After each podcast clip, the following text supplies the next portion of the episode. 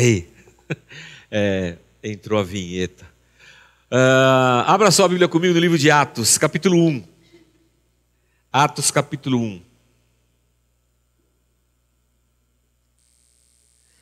É, nós, o ano passado, caminhamos no Evangelho de Lucas. A gente fez uma exposição de todo o Evangelho de Lucas. E agora, irmãos, nós faremos uma exposição em Atos dos Apóstolos e há um motivo para isso. O motivo é que Atos e Lucas, na verdade, constituem-se em um livro só. Lucas, quando escreve, ele escreve para um amigo chamado Teófilo, e ele escreve o Evangelho de Jesus Cristo, e depois ele escreve os primeiros anos da igreja. Ele está contando essa história para Teófilo. Esse livro deve ter sido escrito provavelmente perto do ano 60 depois de Cristo. Então Lucas está escrevendo 60 anos depois do que tudo aconteceu. Mas ele está dando um relato para o Teófilo a respeito da vida de Jesus na terra e do início da igreja e dos primeiros anos da igreja, desses discípulos que, que nascem a partir da obra de Jesus Cristo. E aí a gente vai aqui andando pelo, pelo livro de Atos até acabar. Então, para você que quer ler a Bíblia inteira, você já viu Lucas inteiro e agora vai ver Atos. Então, são dois livros a menos. Talvez você demore menos do que o caminho das letras, que são nove anos. Atos capítulo 1, versículo 1. Em meu primeiro livro anterior, Teófilo, escrevi a respeito de tudo que Jesus começou a fazer e a ensinar até o dia em que foi elevado aos céus, depois de ter dado instruções por meio do Espírito Santo aos apóstolos que havia escolhido. Depois do seu sofrimento, Jesus apresentou-se a eles e deu-lhes muitas provas indiscutíveis de que estava vivo. Diga comigo, vivo. De novo, que foi meio ruim. Legal. Apareceu-lhes por um período de 40 dias. 40, digo, 40 dias. Bastante tempo, né, irmãos? 40 dias falando-lhes a respeito acerca do reino de Deus. Certa ocasião, enquanto comia com eles, deu-lhes esta ordem: Não saiam de Jerusalém, mas esperem pela promessa de meu Pai, da qual lhes falei. Pois João batizou com água, mas dentro de poucos dias vocês serão batizados com o Espírito Santo. Então os que estavam reunidos lhe perguntaram: Senhor, é nesse tempo que vais restaurar o reino de Israel? Ele lhes respondeu: Não lhes compete saber os tempos ou as datas que o Pai estabeleceu pela sua própria autoridade, mas receberão poder quando o Espírito Santo descer sobre vocês e serão minhas testemunhas em Jerusalém, em toda a Judéia, Samaria e até os confins da terra. Tendo dito isso, foi elevado às alturas enquanto eles olhavam. Os discípulos olhando e Jesus começou a subir, e eles ficaram com os olhos fixos no céu. Umas nuvens cobriram e Jesus sumiu. De repente surgiram diante deles dois homens vestidos de branco, dois anjos, que lhes disseram: Ô, Galileus, porque vocês estão olhando para o céu. Este mesmo Jesus, que dentre vocês foi elevado aos céus, voltará, da mesma forma como o viram subir. Até aqui, a nossa leitura de hoje.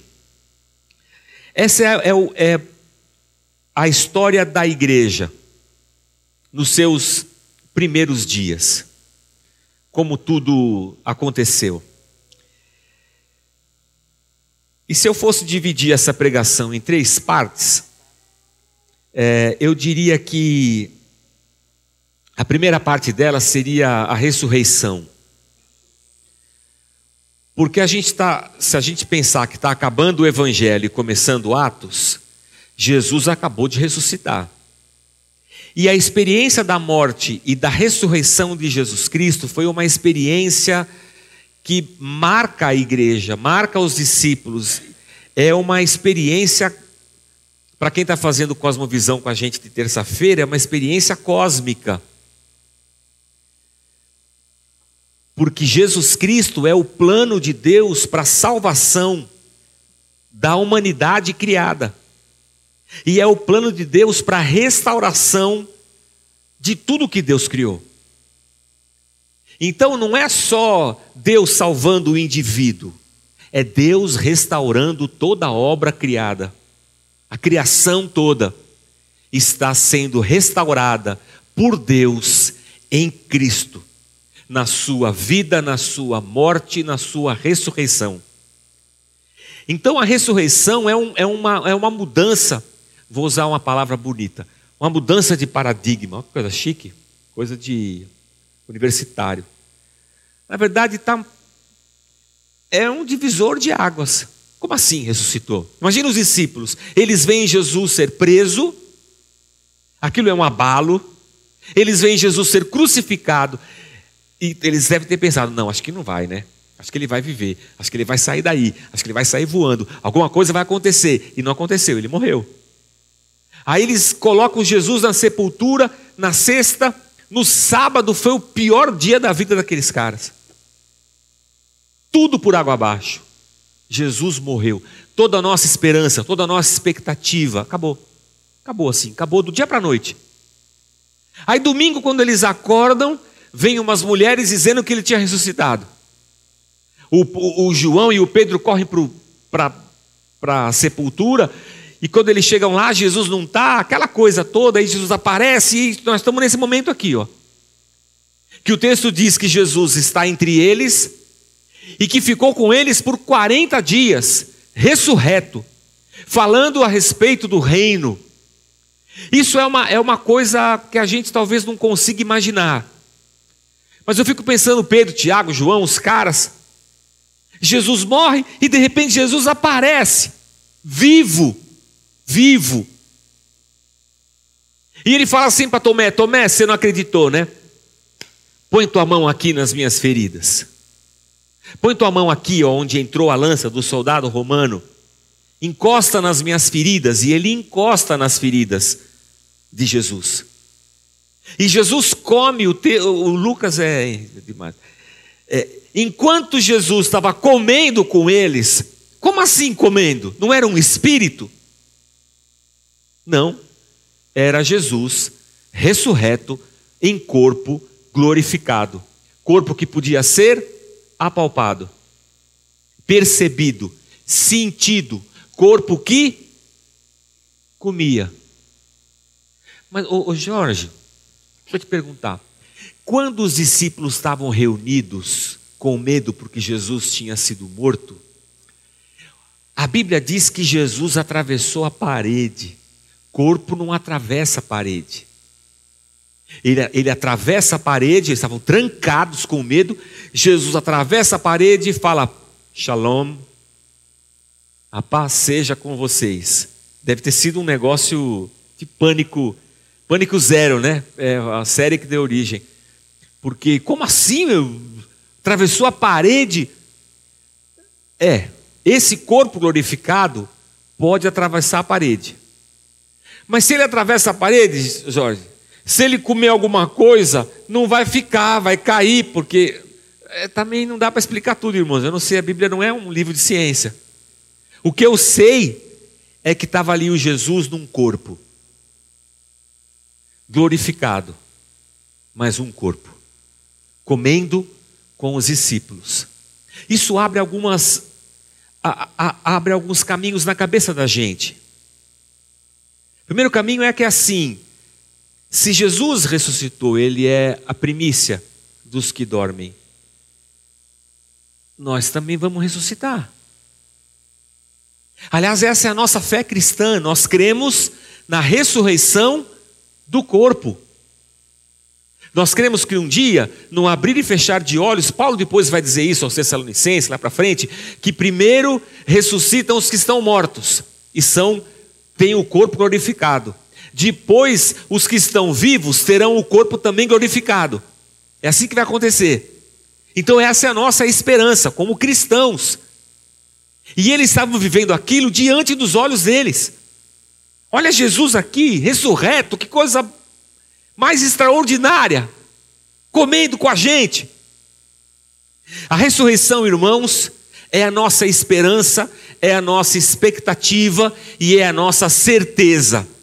Haverá um dia em que todos nós, se tivermos morrido antes de Jesus voltar, ressuscitaremos em um corpo. Qual corpo, pastor? Esse aí que você tem. Porque eles reconheceram Jesus, né?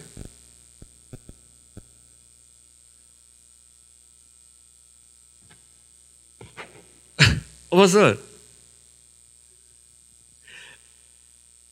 Tipo criança quando morre. A gente não fala que virou um anjo? Ai, virou um anjinho, virou uma estrela. Será que nós também não vamos virar um anjo? Tipo, nós vamos virar espírito? E aí nós vamos ficar voando? Ó, ó nós voando espírito. Não, nós vamos ressuscitar um corpo. Ai, pastor, eu achei que nós ia virar espírito. Não, nós não vamos. E nós vamos para o céu, pastor? Não, nós não vamos para o céu, irmãos. Porque o livro de Apocalipse diz para a gente que haverá novo céu e nova. Ah, novo céu e nova. E nós vamos ressuscitar um corpo. E nós vai viver na terra, porque Deus vai descer. A cidade vai descer, Deus vai descer e nós vamos viver aqui. Ah, eu achei que ia acabar tudo e nós ia virar espírito. Foi assim que aprendi na igreja. E nós ia viver no céu, voando. Minha filha não queria ir para o céu. Porque a professora da EBD, da escola bíblica, da classinha, falou para ela que no céu ela vai ficar com umas folhas assim, ó, umas, chacoalhando e, e, e alouvando Deus palmas. E minha filha falou assim: Eu não quero ficar a, a eternidade balançando palmas e, e cantando. Cuidado com o que você ensina para os seus filhos. Um amigo nosso, contei no culto aqui das nove também. Um amigo nosso, filhinho, tinha um peixinho, filho pequeno, tinha um peixinho, lindo. O peixinho morreu. Esse peixe dura pouco, você compra no mercado, dura pouco, dura pouco. Aí, para alegrar o menino, ele está com Jesus. Ele está com Jesus. Ele está com Jesus. Aí foram no banheiro jogaram o peixinho no vaso e deram a descarga. E quem disse que esse menino queria Jesus depois? Porque na cabeça dele, tá com Jesus é ser jogado na privada e tomar uma descarga na cabeça. Cuidado com o que você fala para as crianças. Essas metáforas, elas não entendem bem. Mas, pastor, eu, achia, eu achava mesmo que a gente ia virar espírito e que a gente ia para o céu. Deus não criou a gente espírito, Deus criou a gente como nós somos. Mas, pastor, como é que. Ó, pastor, deixa eu perguntar. Por exemplo, então eu não posso ser cremado. Eu não vou dizer para você que você pode ser cremado, porque cremado ou não, tu vai virar poeira. Eu vi, eu fui, eu fui, na, eu fui na exumação do meu vô. Meu irmão não pôde. Ele marcou para ir, mas ele não pôde, falou para eu ir. E aí eu falei, ah, de, deixa eu vou, Zé, para poder esvaziar o, o jazigo, né? Eu fui lá fazer a exumação. Mas ele falou assim: tira a foto do vô que eu quero ver. Olha, é coisa de. Que coisa, né, irmão? Meu Deus do céu. Aí Aí tem que comprar um caixãozinho pequenininho. Eu, eu fui tirar foto, irmão, só tinha poeira. Poeira. Sobrou as roupas do meu avô, é uma, uma coisa assim. É interessante, né? Porque o cara pegou o caixãozinho e ele pegou a roupa do meu avô assim e chacoalhou a roupa em cima do caixãozinho. Aí caiu aquela poeira. Eu falei: Isso aqui? É. Por nada. Aí ele falou assim: tem um pedaço do crânio aqui, um, um tequinho de osso assim, ó. Aí pôs lá, e um pedaço do fêmur, que é o maior osso do corpo humano, que é o da coxa, tinha um, um pedaço um, um, pouco maior, de, tudo, tudo marrom, parecia terra. Botou no caixãozinho, eu bati as fotos, mandei pro meu irmão, meu irmão ficou assim. Oh, eu achei que a gente ia ver alguma coisa.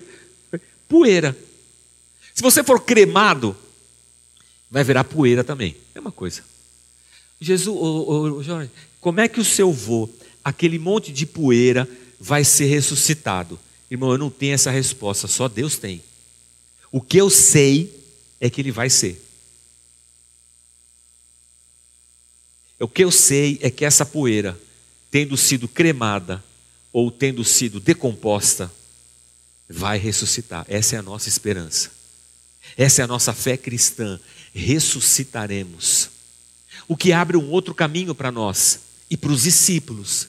Porque eles olham para Jesus ressurreto e falam assim: mano, nós não morre. Ô Pedro, nós não vamos morrer, cara. É. Acho que não, né? Acho que nós morremos, nós vamos voltar também. Rapaz, imagine esses caras sendo perseguidos. Imagina o Império Romano dizendo assim: Nós vamos matar vocês. E eles: ah, Você pode matar. Nós volta. Nós ressuscita. Você não tem ideia, mano. Nós vimos Jesus, nós ficamos com ele 40 dias, nós comemos juntos.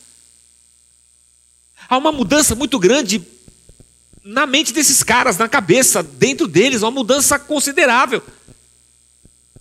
A vida ganha um outro significado, a morte ganha um outro significado. A nossa experiência com Deus e com Cristo ganham significados eternos.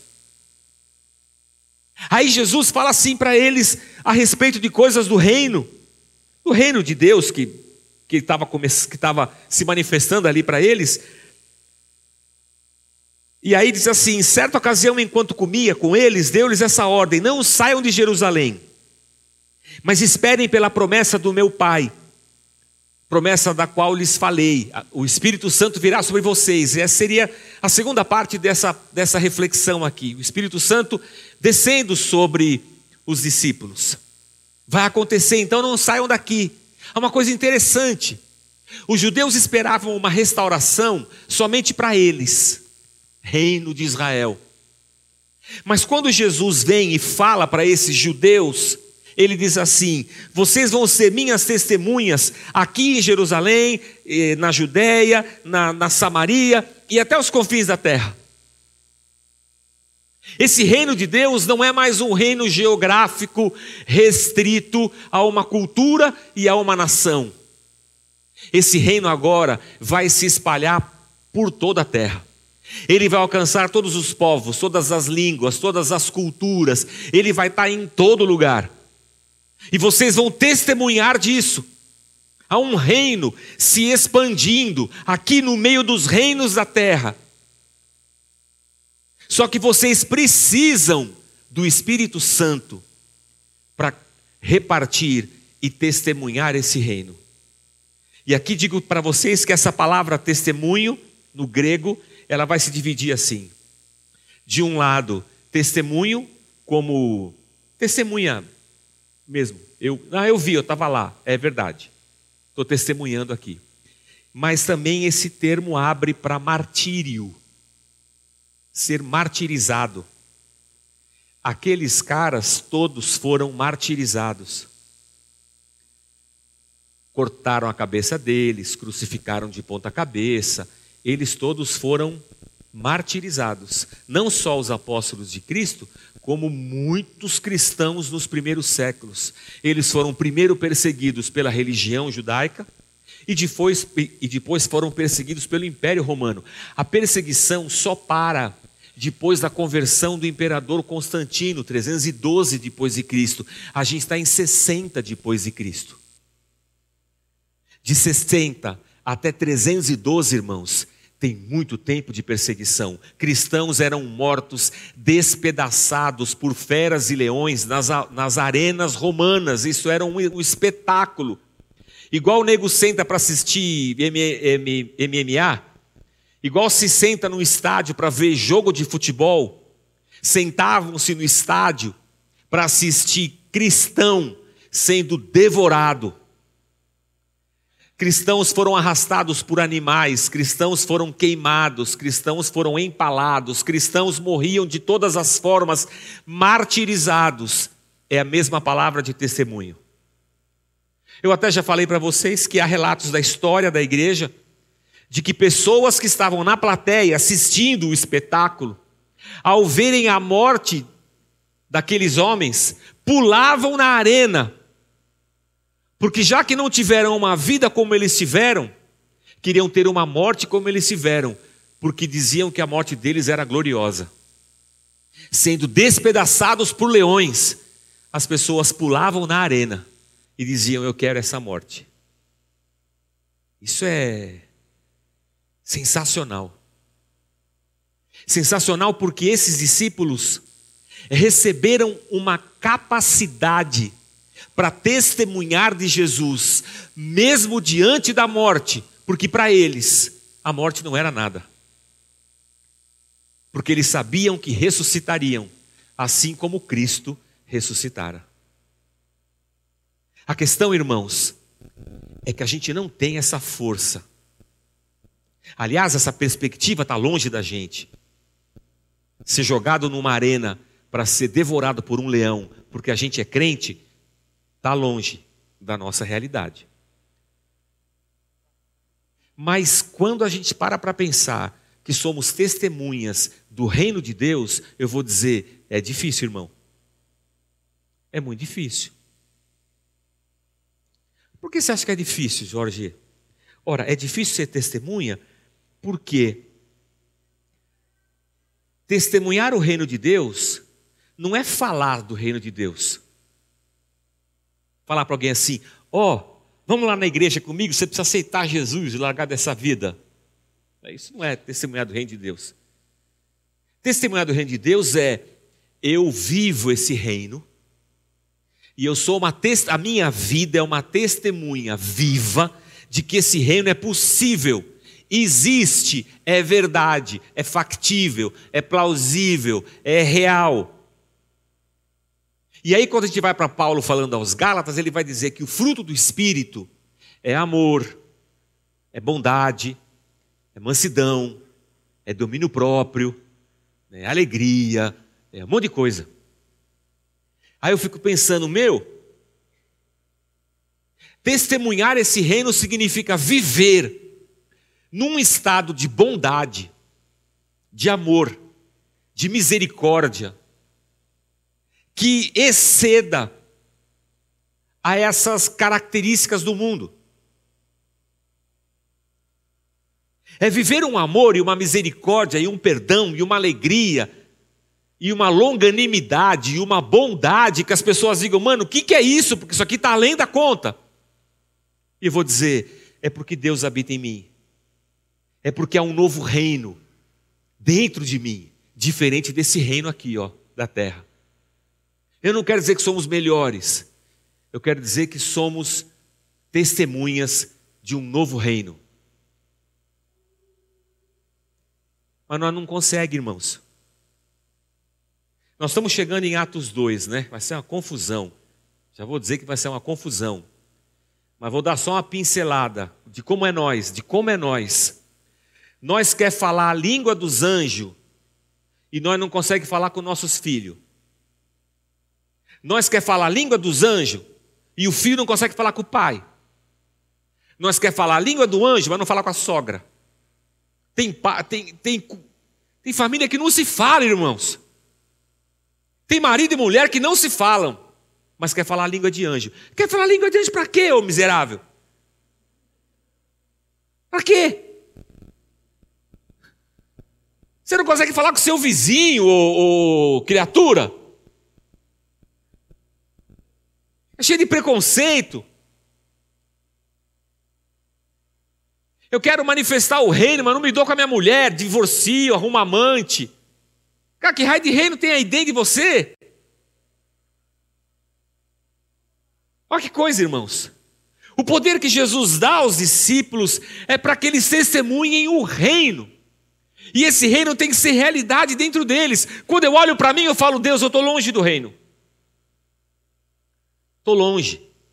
Na bondade, no amor, na misericórdia, no perdão, na longanimidade, ou seja, um, um, um ânimo e uma bondade longos, ó, a paciência, sabe?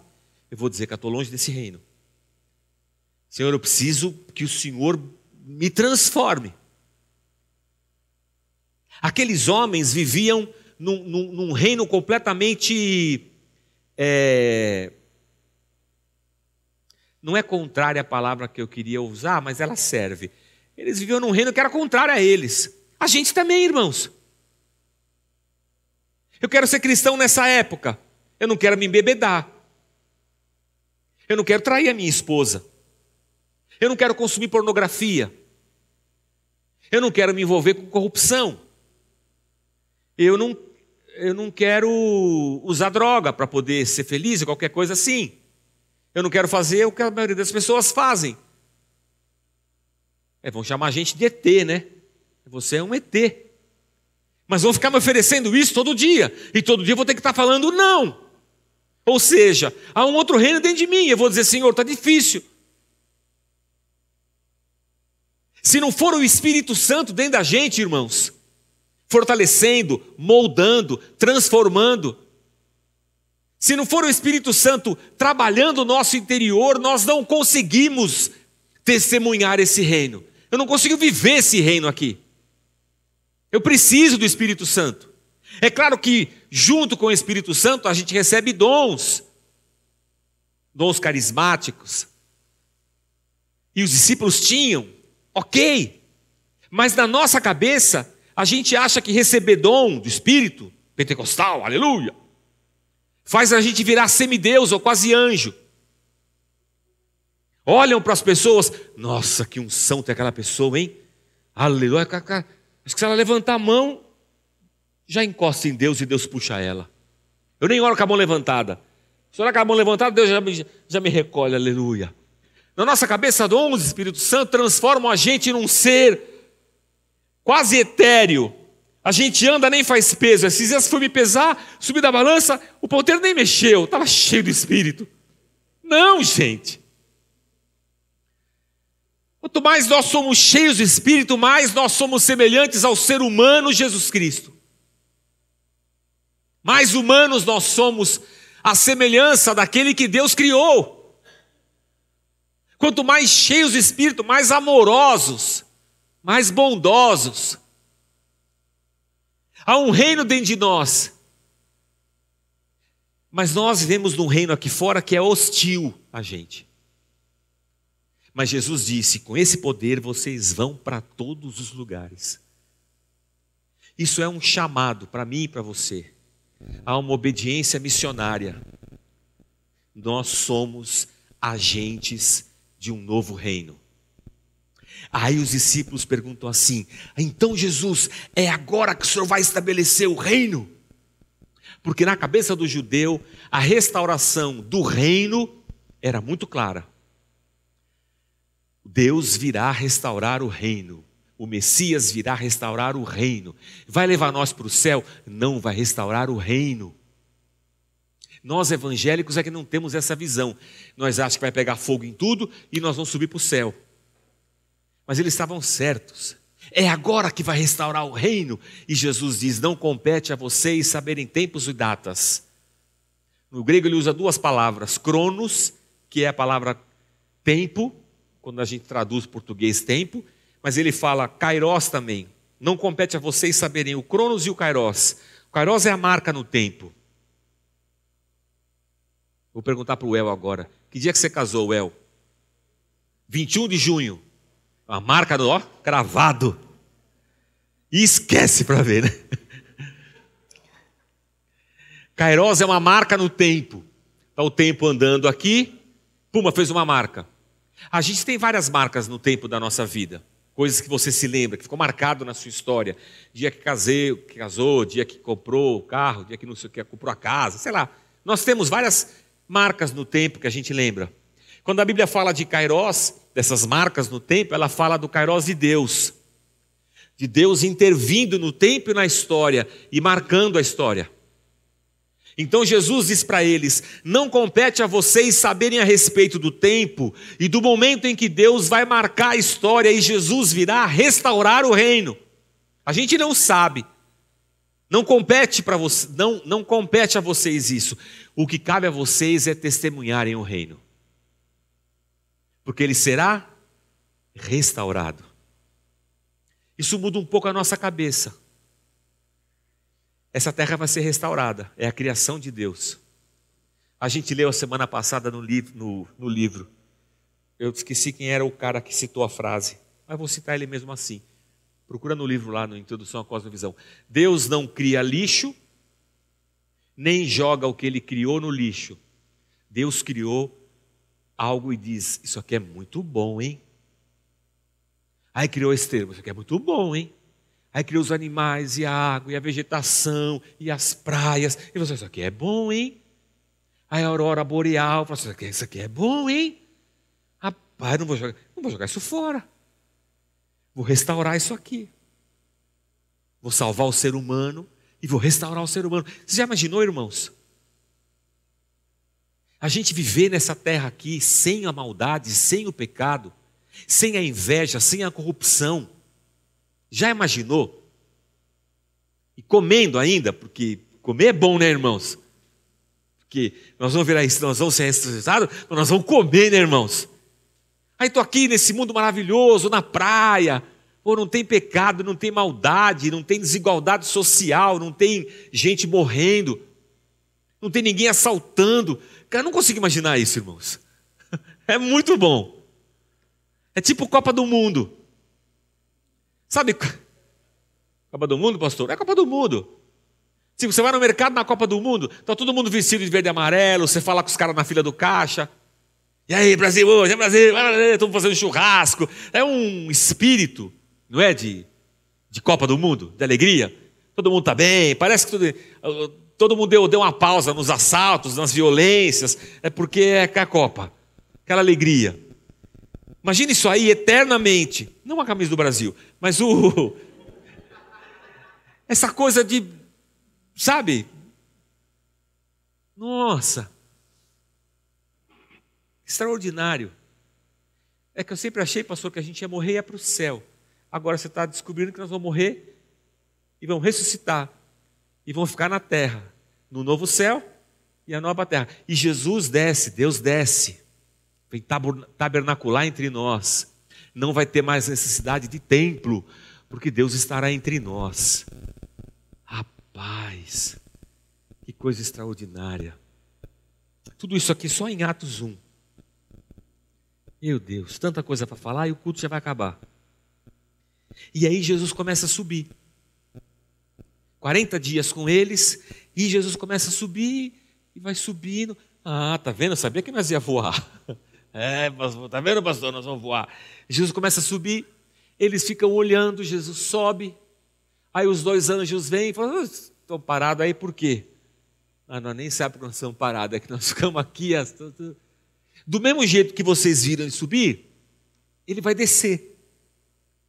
Ou seja, esse reino que começa com vocês e dentro de vocês vai acontecer um dia na totalidade quando ele descer. Meu Deus. Aí o reino vai ser estabelecido, esse reino que a gente está esperando isso. Só que esse reino não é um reinado de Israel, esse é o reino de todos os salvos, numa restauração de toda a criação e na salvação da humanidade. Perguntaram para mim, pastor, como é que vai acontecer? Porque é tanta gente no mundo. Eu falei, rapaz, não faz pergunta difícil. Como é que, como é que eu vou saber? Eu, eu vou saber como é que vai ser a questão populacional no novo céu e na nova terra? Eu não tenho nem ideia. Mas vai caber, fica tranquilo, irmãos. Vai ficar, vai. Esse acho que é o menor dos problemas para Deus. É só esticar um pouquinho, aumenta a bola. Aumenta a bola, cabe mais. Então, está respondido. Está respondido.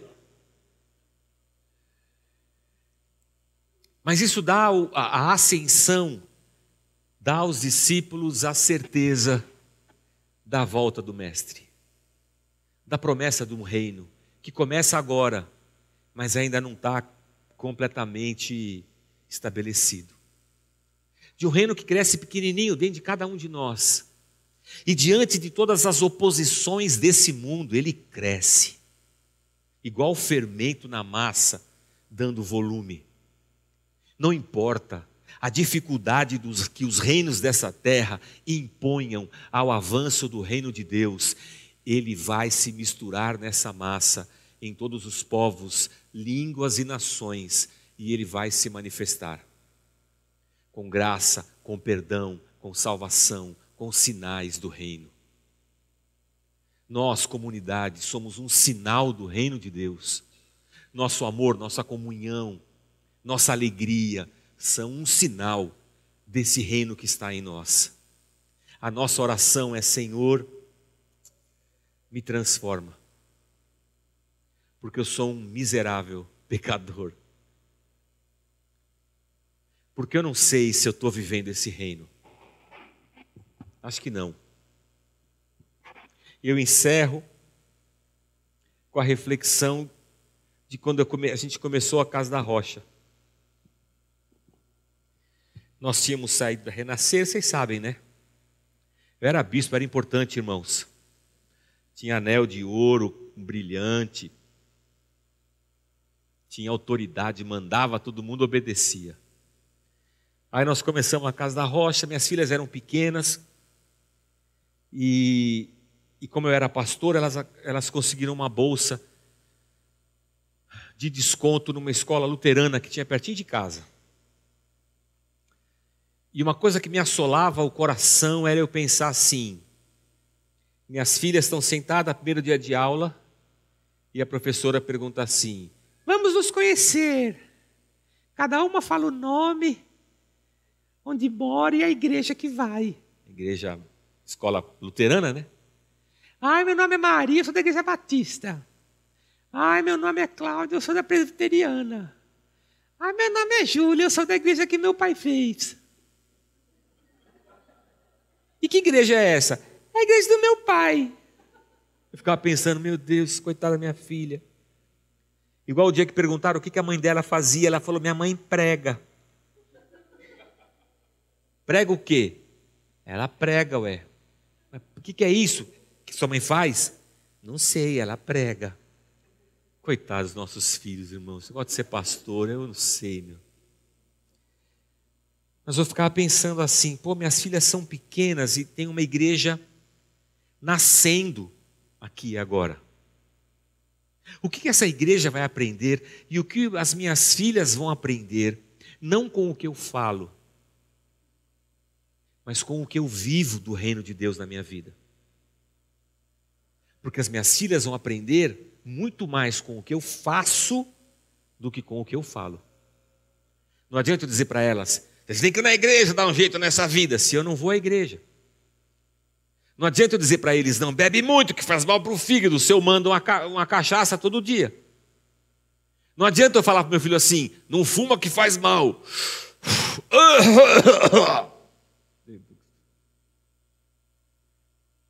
Não adianta eu falar para o meu filho, ó, oh, você tem que tratar sua mãe bem, se eu não trato a minha mãe bem. Porque a maneira como eu trato a minha mãe, o meu pai, é a maneira que os meus filhos vão me tratar. A maneira que eu, como pai, trato a minha esposa, eu estou ensinando para o meu filho como é que ele deve tratar a esposa dele. Então não adianta falar para o meu filho que ele não pode ser machista e misógino, se eu for. Não adianta eu falar para o meu filho que ele não pode roubar e não pode ser corrupto, se eu ensino meu filho isso quando eu faço as falcatruas da minha vida e ele vê.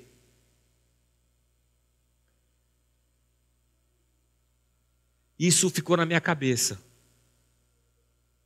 O que, que eu vou ensinar para o que, que eu estou ensinando para as minhas filhas com a minha vida e o que, o que, que eu estou ensinando para essa igreja emergente aqui, nascente, Casa da Rocha, não com as minhas pregações, mas com a minha vida. Aqueles discípulos tinham uma grande responsabilidade, nós também temos. Que o reino de Deus cresça em nós como uma semente pequena, mas que ela cresça cresça, cresça, ao ponto de nós testemunharmos, de maneira que até a morte diante dos nossos olhos seja nada diante do Cristo que vive em nós, diante do reino que reina dentro de cada um de nós. Então, a ressurreição, a ascensão, essa realidade do reino vivido aqui na terra, devem permear o nosso coração e a nossa mente todo dia. Que Deus nos ajude, irmãos. As pessoas hoje têm ojeriza de crente. Vivemos dias. Eu às vezes eu evito falar que eu sou pastor. Desculpa, desculpa pessoal do YouTube, desculpa pessoal de casa. Mas semente, Jorge? Não, eu falo que eu sou músico. O que, que você faz? Sou músico. Ah, legal. Eu tenho até a bateria tatuada aqui, ó. Eu sou músico. Ah, legal. Bacana. Mas você trabalha com o quê? Ah, eu sou professor também. Ah, legal. Aí tem uns que ficam enchendo mais, né? Mas você dá aula do quê? Aí fica. Aí, eu dou aula de teologia. Ah, tá. E você trabalha com o quê? Porque professor também não é profissão, né? Não, isso é o que falam. Eu, eu, eu, eu acho que professor tinha que ganhar o dobro do que. Pelo menos o dobro. De, de qual salário? De qualquer um, tem que ganhar o dobro, porque trabalha o dobro em casa, tem que ganhar o dobro. Tem que preparar aula, tem que fazer prova, tem que, tá, tem que se atualizar, tem que fazer pós-graduação, tem que ganhar para caçamba. Eu acho uma miséria que ganha professor. Eu acho uma covardia num país que se quer chamar de em desenvolvimento, tratar professor igual a gente trata no nosso país. Minha mãe foi professora. Eu sei o que é isso. Minha mulher é professora, eu sei o que é isso. Minha filha é professora de educação física, eu sei o que é isso. Então fiquem tranquilos. É, e eu sou professor de teologia também. É, se enche muito o saco, eu falo que eu sou dentista. Aposentado. Mas quando você fala que é pastor, meu, putz, quando a minha filha falou que eu era pastor na escola, já fala, ah, então pai é ladrão, é rico, chacoalha os ouro. Quando você fala de Jesus, não é Jesus que as pessoas não querem, elas não querem a gente. Nós, os testemunhos de Jeová, elas não querem nós. Elas não querem essa imagem de crente que aparece na televisão, que só vive atrás de dinheiro, que se corrompe politicamente. É isso que eles não querem. Eles não querem essa, essa aparência evangélica preconceituosa, machista, homofóbica, desgraçadamente horrorosa, porque ser crente é isso aí, ó, a meleca aí. Não é Jesus que ele não quer. Ele não quer isso aqui que a gente vive. Então, Deus, me ajuda para que o teu reino seja em mim tão real que as pessoas vejam Jesus. Porque pode ser que elas rejeitem Jesus, porque joio e trigo vão crescer juntos até o juízo. Tem gente que não vai querer mesmo, mas que ele tome a, a, a, a decisão de não, de, de dizer não a Jesus, dizendo não a Jesus. Não dizendo não a essas mazelas que nós chamamos de evangélicos. Não sei se eu me fiz entender, mas eu espero que o reino esteja em nós. Maridos, que suas esposas sejam alcançadas pelo reino na sua vida. Mulheres também, filhos, pais. Que Deus se mova na vida da gente e que a certeza da, da ressurreição seja é, uma realidade em nós sempre. Nós vamos ressuscitar. Eu adorei fazer o velório da minha mãe. Eu e o Zé falamos no velório. Ele levou o violão, a gente cantou uns hinos que ela gostava e nós dois falamos. Eu me diverti, irmãos. Quem estava lá, quem foi no velório da minha mãe, é, sabe. Eu estava muito feliz. Não por ela ter morrido, mas por tudo que ela me ensinou a respeito de Deus, foi ela que me levou para a igreja. E pela certeza que nós temos de que a gente vai ressuscitar. e que nós vamos estar juntos. Que isso aqui é só um, um lapso de tempo. E foi uma coisa muito gostosa, assim. Quando eu vou em velório, eu, eu fico feliz. Eu não gostava de velório, agora estou gostando. Eu acho muito bacana. Mas eu fui em velório de familiares que não. Às vezes é mais difícil, sabe? Quando não há essa esperança e essa certeza, há uma angústia, há um vazio. Mas em Cristo há uma esperança que se renova. Nós vamos ressuscitar, gente. Nós vamos encostar. A gente vai abraçar lá no céu. Mesmo você que não gosta de, de, abraçar aqui na igreja, aí o pastor manda abraçar com a Covid, essas coisas, não gosta. Lá nós vamos abraçar. Nós vamos para a praia. Vamos comer. E não vamos engordar, irmãos. Desgrila. Meu Pai do céu. Aleluia. Vamos orar, irmãos. Vamos ficar de pé. Eu vou ficar, ficar a tarde inteira aqui falando como o céu vai ser bom. Mas não é o céu, é a terra. Oh, meu, oh, meu Deus. Aleluia. Mas, pastor, nós não vamos ser arrebatados, aquele negócio do arrebatado. irmão, não vou nem entrar nesse assunto agora. Mas se você quiser saber o que eu acredito, ninguém vai ser arrebatado nada, irmão. Vai ter esse negócio não, deixados para trás, esquece isso aí, viu? Não vai ter nada disso. Aí, pastor, melhor eu fazer isso conhecendo a casa aí, que eu estou achando que vocês nem evangélicos mais são. Faz lá o conhecendo a casa que vai ser bênção. Feche teus olhos, irmãos, vamos orar. Pai, nós te bendizemos. Lendo essas coisas, nós nos deparamos com o início da igreja, como tudo aconteceu. E a nossa oração, Pai, é que dentro de nós, o nosso espírito ferva e nos aqueça, igual aquecia aqueles discípulos e apóstolos que a tua presença em nós seja percebida, irradiada, transbordante, que sejamos testemunhas e que o martírio e a morte não nos assustem. Que o teu reino, Deus, se manifeste em nós. E que tenhamos nós coragem, Senhor, coragem de confessarmos as nossas fraquezas, os nossos pecados, de encararmos os nossos defeitos e clamarmos ao Teu Espírito Santo que nos transforme. Coragem, Senhor, de buscarmos uma vida de santidade dia após dia. Nos ajuda, Senhor que o teu Espírito Santo em nós nos fortaleça, seja realmente o teu poder em nós, nos moldando a cada dia, nos transformando a cada dia. E que o teu poder em nós, ó Deus, nos, nos, nos leve adiante como uma força. E que também nós aqui, Senhor, como igreja local, sejamos anunciadores desse reino. Sejamos um sinal do teu reino aqui na terra que as pessoas conheçam o teu amor, meu Deus, através do nosso amor aqui. Que as pessoas conheçam o teu perdão através do nosso perdão aqui.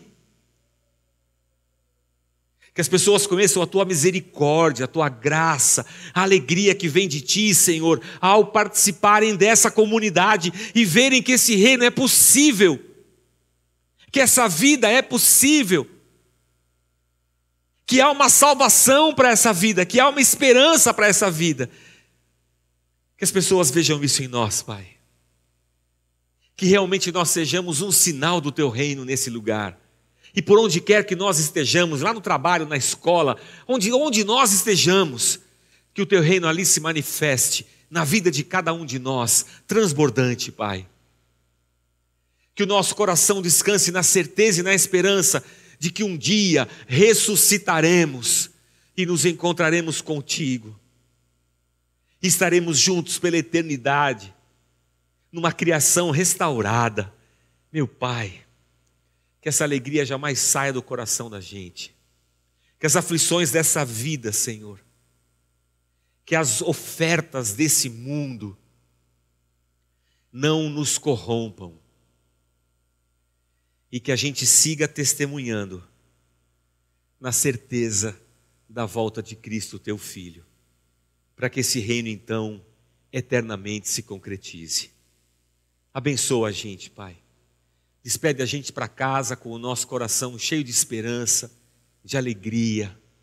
E que o Teu Espírito Santo trabalhe em nós, meu Pai, em todo o tempo. A gente diz aqui: Vem Espírito, vem sobre nós. Derrama os Teus dons, Pai. Trabalha no coração de cada um e produz o fruto, meu Deus. Transforma-nos a cada um de nós, a cada dia mais e mais é a nossa oração hoje e sempre, Pai. Em nome de Jesus Cristo, teu Filho. Amém, Senhor. Amém. Aleluia. Graças a Deus. Dê um abraço em quem está do seu lado, você vai passar a eternidade com Ele.